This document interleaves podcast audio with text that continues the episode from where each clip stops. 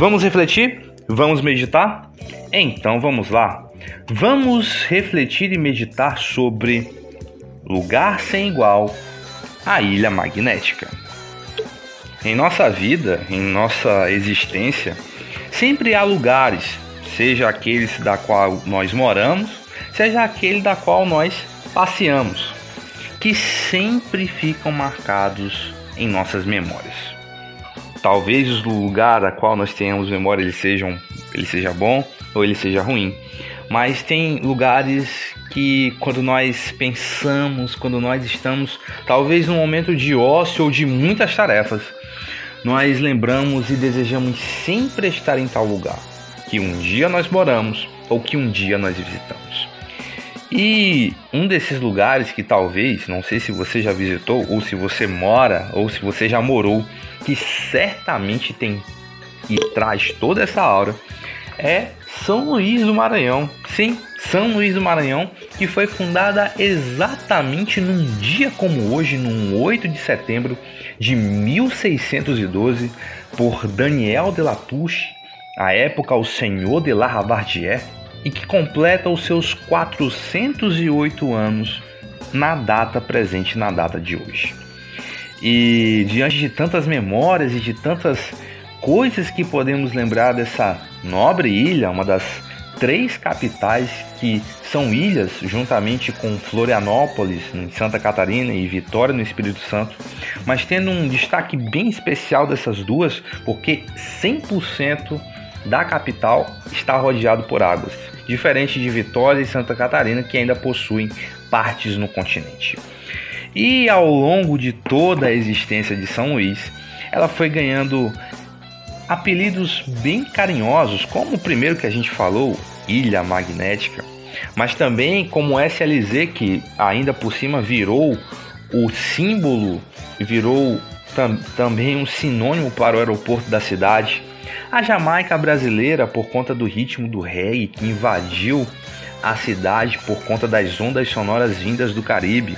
A Ilha do Amor, por ter lugares sem iguais para um belo romance. A Atenas brasileira, por conta de seus mais nobres escritores. A Cidade dos Azulejos, por conta de todo o seu trabalho arquitetônico que lhe rendeu em 1997 o título de Patrimônio Cultural da Humanidade. A Ilha Bela, por ter em seu entorno belezas naturais como praias, como rios, como tantos outros atrativos, e também a ilha magnética que sem dúvida nenhuma atrai todos nós para aqui e para lá estar. Cidade que foi fundada por franceses, invadida por holandeses e colonizada por portugueses, tendo todo esse charme europeu, mas ao mesmo tempo tendo toda essa aura e essa ginga brasileira. Essa é São Luís do Maranhão.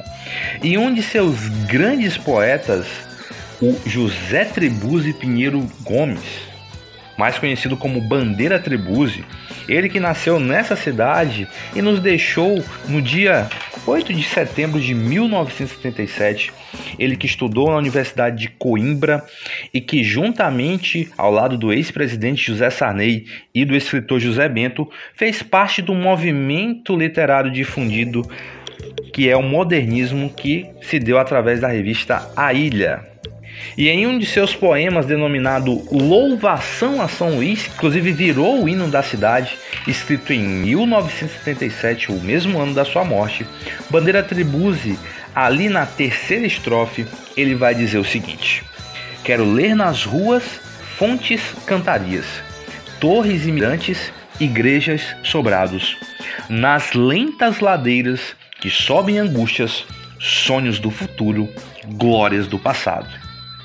Quero ler nas ruas fontes, cantarias, torres e mirantes, igrejas sobrados. Nas lentas ladeiras que sobem angústias, sonhos do futuro, glórias do passado.